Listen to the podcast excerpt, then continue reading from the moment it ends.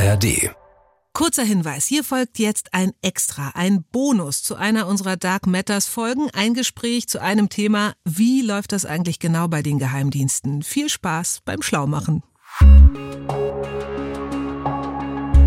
Bei der GSG 9 gibt es den Spruch, wir können keinen mehr anrufen. Für solche Einsätze trainiert die GSG 9, dass man halt vorbereitet ist für solche großen Terrorlagen, wo man viele Einsatzkräfte braucht, über einen längeren Zeitraum durchhalten muss.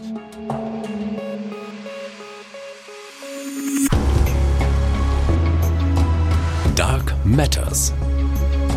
Geheimnisse der Geheimdienste. Mit Eva Maria Lemke.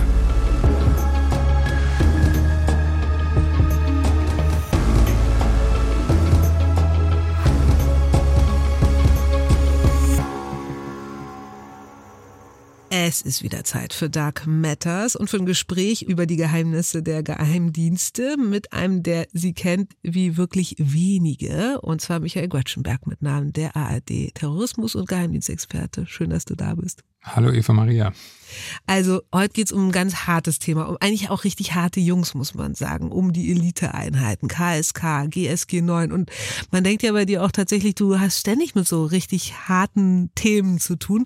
Aber was ich immer so beeindruckend finde, ist, dein Büro ist äh, irgendwie eigentlich das, ja, so ein richtig gemütliches Büro mit, da gibt's immer Schokolade, dann hast du da so ein Bild von Alain Delon und Romy Schneider, also und Kinderbilder von Kinderbilder, Kindern. ja. Ja, also du hast es dir richtig gemütlich gemacht. Ja, finde ich auch total, Seite. total wichtig. Äh, naja, gut, weiche Seite vor allem aber auch mal so, sich so eine Wohlfühlatmosphäre zu schaffen. Wenn man schon die ganze Zeit mit diesen, mit diesen wirklich bedrückenden Themen zu tun hat, dann äh, ist, das, ist das schon wichtig. Du brauchst eine Stimmungsaufhellung ab und zu, ne? Definitiv. Hm, Okay, lass uns aber trotzdem mal reingehen, martialisch werden, über die richtig äh, taffen Typen reden. Äh, Die harten Hunde, ähm, die kommen ins Spiel, wenn es ernst wird, die Eliteeinheiten. Welche gibt es? Also GSG 9 und KSK habe ich schon mal erwähnt. Wie unterscheiden die sich? Also das hat man ja alles schon mal gehört, aber was machen die einen und was machen die anderen? Ja, GSG 9 und KSK ist äh, die Bundesliga, würde ich sagen. Und man könnte vielleicht auch sagen, die Champions League, also die Eliteeinheiten schlechthin in Deutschland. Gibt es auch auf Länderebene noch, SEK, Spezialeinheiten, aber GSG 9 und KSK ist so die Speerspitze. Und äh, die Unterscheidung ist relativ einfach. GSG 9 ist Polizei. Das wissen viele gar nicht. Die denken immer, die sehen ja aus wie Soldaten mit diesen Helmen und die äh, Gesichter verborgen hinter Sturmhauben und auch die Bewaffnung ist äh, ja ziemlich militärisch. Aber nein, die GSG 9 gehört zur Bundespolizei und hat dementsprechend ganz andere Aufgaben als das Kommando Spezialkräfte, KSK, das nämlich zur Bundeswehr gehört. Das sind Soldaten. Und das ist so der ganz grundsätzliche Unterschied, der aber schon mal deutlich macht, dass wir es hier zwar mit ähnlichen Fähigkeiten zu tun haben, wenn es darum geht, was können die und wofür setzt man die ein, aber die Ausrichtung ist eine ganz andere. Die Polizei wird vor allem in Deutschland eingesetzt, die Bundeswehr nur im Ausland. Und das ist schon mal so der ganz grundlegende Unterschied. Trotzdem können die sich im Ausland begegnen in dem Sinne, dass es Fälle gibt, wo man vor der Frage steht, nehmen wir die einen oder die anderen. Ja, und vor allen Dingen, weil die GSG 9, die äh, verbindet man ja wirklich also mit Mogadischu, mit der Landshut-Entführung und der Befreiung sozusagen. Äh, Das ist ja so die Heldengeschichte der GSG 9. Da gab es die Genau. KSK noch gar nicht, ne? Richtig, 1977, äh, deutscher Herbst, das war damals die Bedrohung durch die RAF und da war die GSG 9 gerade mal fünf Jahre alt. Die war gegründet worden nach dem Attentat auf die israelische Olympiamannschaft in München, wo man gesagt hat, hoppla, wir sind überhaupt nicht aufgestellt, mit so einer Bedrohung in Deutschland umzugehen. Wir haben überhaupt keine Antiterroreinheit. Wir brauchen sowas bei der Polizei und da hat man äh, die GSG 9 gegründet, damals noch als Teil des Bundesgrenzschutzes, daher auch der Name. Grenzschutzgruppe 9, dafür steht GSG 9. Und an dem Namen hat man festgehalten, auch wenn es Grenzschutzgruppen gar nicht mehr gibt. Aber die waren dann eben nach fünf Jahren, als die deutsche Lufthansa-Maschine Landshut von einem palästinensischen Terrorkommando entführt wurde und am Ende von der GSG 9 in Mogadischu befreit wurde. Alle Insassen, ohne dass auch nur einer zu Tode kam. Auch die GSG 9 Beamten völlig unbeschadet aus diesem Einsatz herausgekommen sind. Das hat sozusagen so diesen Mythos begründet. Seitdem haben die irgendwie Heldenstatus. Ja, und das Kommando Spezialkräfte, deutlich jünger, in den 90er Jahren gegründet, hat einen solchen identitätsstiftenden Einsatz nie gehabt. Und Hatten das Sie wirklich keinen oder wissen wir einmal nichts davon? Oder sind die vielleicht top secret, die Einsätze, die das KSK so macht? Ja, die sind top secret, die sind sogar noch mal mehr top secret als die der GSG 9, weil wenn in Deutschland eine polizeiliche äh, Spezialeinheit zum Einsatz kommt, dann erfährt man das. Das ist in Deutschland so. Wenn die GSG 9 im Ausland operiert, ist das nochmal wieder was anderes, aber Kommando Spezialkräfte, alles Auslandseinsätze und alle top secret und da ist aber schon das Problem, dass die halt diesen einen großen Einsatz nie gehabt haben. Es gab 2016 einen Anschlag auf das deutsche Generalkonsulat in Masai Sharif in Afghanistan, wo ein Terrorkommando da eingedrungen ist. Und da war es tatsächlich dann das Kommando Spezialkräfte, das auch in Afghanistan damals stationiert war, die diese Terrorlage bewältigt haben. Auch bravourös bewältigt haben, aber das ist so ins Bewusstsein der Öffentlichkeit nie so durchgedrungen, wie damals äh, diese Landshutbefreiung in Mogadischu durch die GSG 9. Also das KSK äh, hat äh, nicht nur nicht so einen guten Ruf, sondern eigentlich sogar einen ziemlich schlechten. Dazu kommen wir gleich nochmal. Ich, mich würde noch interessieren, wie komme ich an so einen Job ran? Also als Frau habe ich es wahrscheinlich sowieso schon mal nicht so leicht, würde ich vermuten. Ja. Was muss ich drauf haben? Was muss ich mir drauf schaffen? Wie fit muss ich sein? Also tatsächlich gehören diese, diese Eliteeinheiten GSG 9 KSK nach wie vor zu den totalen Männerdomänen, zumindest was die Einsatzkräfte betrifft. Es gibt äh, bei der GSG 9 bisher noch keine einzige Frau in den Einsatzeinheiten.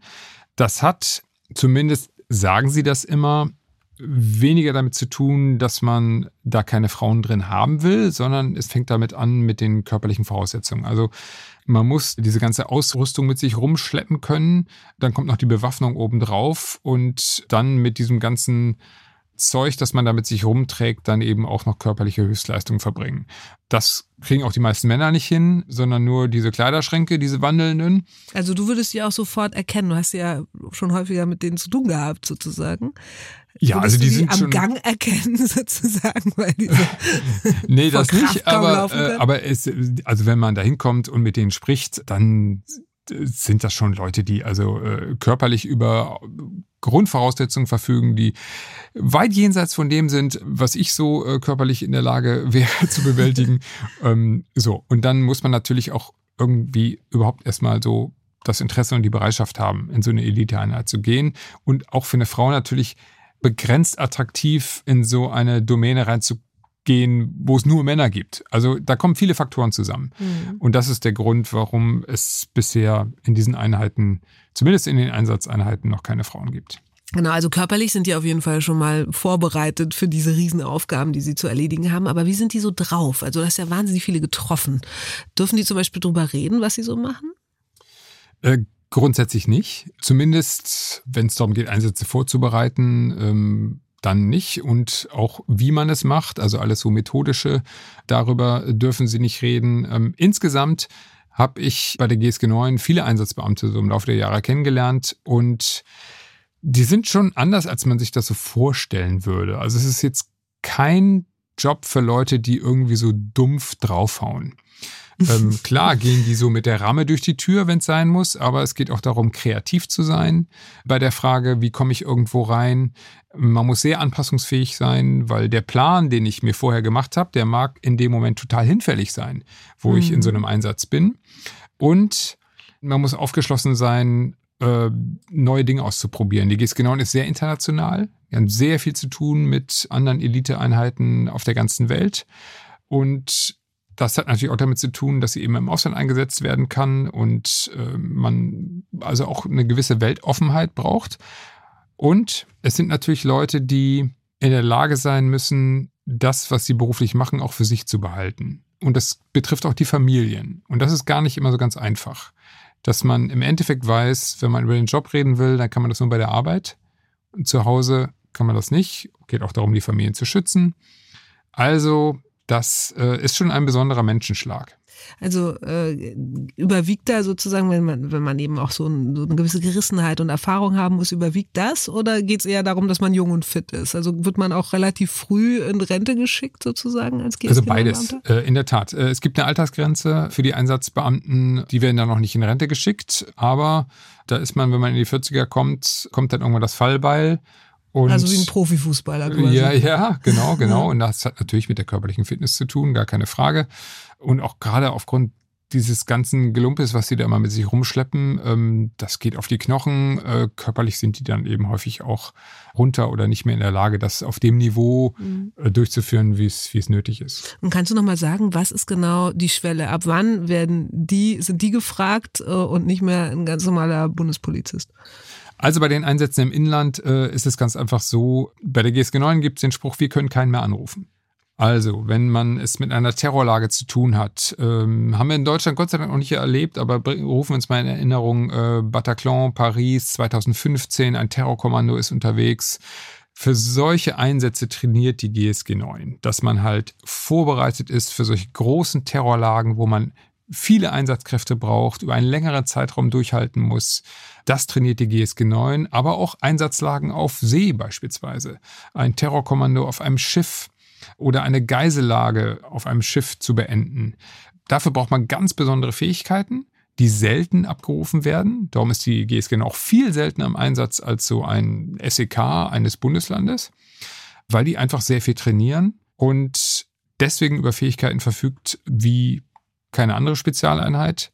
Und wir sind immer dankbar, wenn diese Fähigkeiten nicht benötigt werden. Hm, okay, und äh, verdienen die eigentlich besonders gut? Also was haben die eigentlich davon, außer dem guten Ruf? Also zunächst mal sind die begeistert dabei. Die lieben ihren Job. Das ist bei der GSG 9 genauso wie im KSK, dass sie diese besondere Herausforderung lieben. Wohl wissend, dass Einsatz auch bedeuten kann, dass man den im Extremfall mit dem Leben bezahlt. Finanziell äh, schlägt sich das nieder mit 500 Euro im Monat. Die gibt es obendrauf, aber naja, mehr auch nicht. Das ist nicht gerade die Welt. Ja. Jetzt ist ja auch, also wir, wir kommen jetzt mal auf das Thema KSK und sozusagen der Ruf, der dem Kommando Spezialkräfte voraus hat. Also immer wieder fällt der Name KSK, wenn es um rechtsextreme Geschichten geht. Also wir hatten mal so einen Fall mit der mit so einer Abschiedsparty für einen Offizier, wenn ich mich recht erinnere, wo eine Prostituierte angeheuert wurde, die dann hinterher ausgepackt die hat. Die Schweinekopfparty, ja die genau. Die Schweinekopfparty, mhm. wo Schweinekopfweitwurf mhm. gefeiert wurde, ja. rechtsextreme Musik gespielt wurde äh, und insgesamt also alles ganz schön daneben war. Ja. Ähm, dann äh, jetzt gerade beim Reichsbürger Putsch war einer dabei, der von der KSK stammte. Auf der falschen Seite, ja. ja, genau, vom KSK stammte, mhm. der eben nicht irgendwie tatsächlich äh, die, die Putschisten ausgehoben hat, sondern selber mhm. daran beteiligt war. Und, und, und. Woran liegt das deiner Meinung nach? Also ist das tatsächlich eine, eine Truppe, die wirklich äh, Menschen anzieht, die dieser Weltanschauung anhängen? Liegt es daran, dass die so abgeschottet sind, dass sie sogar ihre eigene Kaserne haben, wo keiner so richtig reinkommt, dass das so eine abgeschlossene Welt ist? Also wir haben in der Tat dieses Problem im KSK massiv gehabt. Da wurde ja dann sogar eine ganze Kompanie aufgelöst, äh, weil man gesagt hat, hier wimmels von rechtsextremistischen Verdachtsfällen. Nach dem Hannibal-Netzwerk, stimmt. Genau. Mhm. Aber Fairerweise muss man sagen, es ist ein Problem, das die Bundeswehr insgesamt hat, dass man dort mit Fällen von Rechtsextremismus zu tun hat. Äh, das schlägt sich dann im KSK nieder, ist dort natürlich besonders prominent thematisiert worden, weil natürlich auch der Bereich besonders äh, sicherheitsrelevant ist. Also gerade an der Stelle, wo die absoluten Spezialisten die Eliteeinheit schlechthin angesiedelt ist, äh, da will man Leute mit so einem Mindset nun gerade nicht haben. Die GSG 9 ist bisher verschont geblieben von solchen Fällen. Polizeiliche Spezialeinheiten insgesamt hingegen nicht. Auch da haben wir Fälle gehabt, dass äh, ein SEK beispielsweise in Frankfurt aufgelöst wurde, weil man gesagt hat, wir haben es hier mit Leuten zu tun, die auch in der Ecke unterwegs sind und also es ist jetzt nicht so, dass die Polizei da kein Problem hätte. Das hat sie definitiv auch. Ich glaube, am Ende hat es damit zu tun, es ist eine Führungsaufgabe. Habe ich das als Problem erkannt? Als Führung? Thematisiere ich das? Bin ich nah dran an den Leuten? Rufe ich das immer wieder auf als, als Problem? Schaue ich genau hin? Hm, wie eingeschworen ist diese Gruppe sozusagen? Ja, die, die sind natürlich abgeschottet und eingeschworen und darum muss halt die Führung da ganz genau hingucken. Und das hat sie bei der GSG 9 hingekriegt. Beim KSK deutlich größerer Verband, aber war offenbar die Führung zu weit weg. Mhm. Und hat nicht genau genug hingeguckt und dann ist dann dieses Problem entstanden. Hm, also ganz und gar nicht unproblematisch. Unsere elitären Freunde und Helfer, unsere Einsatzkräfte, unsere elitären GSG 9 und KSK miteinander, haben wir wieder was gelernt. Dank Michael Göttschenberg. Danke Michael dafür. Und nochmal eine kleine Empfehlung von meiner Seite. Wenn ihr mehr wissen wollt, was die GSG 9 zum Beispiel so treibt, dann hört doch mal unsere Folge zur Hansa Starwanger, also dieses deutsche Containerschiff, das von somalischen Piraten gekapert wurde und deren Besatzung dann vier Monate um ihr Leben bangen musste. Warum die GSG 9 da für alles bereit war, aber nichts tun konnte, hört ihr auch von Michael, der da nämlich ein absoluter Experte ist und sogar ein Buch drüber geschrieben hat. Und das war's von uns erstmal von Dark Matters, Geheimnisse der Geheimdienste. Vielen Dank.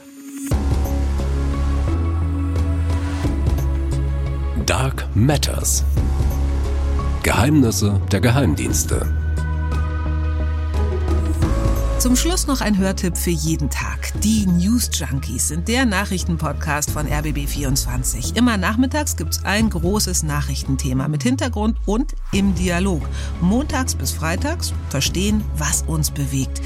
Die News Junkies kann man überall da hören, wo man Podcasts hören kann. Zum Beispiel auch in der ARD Audiothek.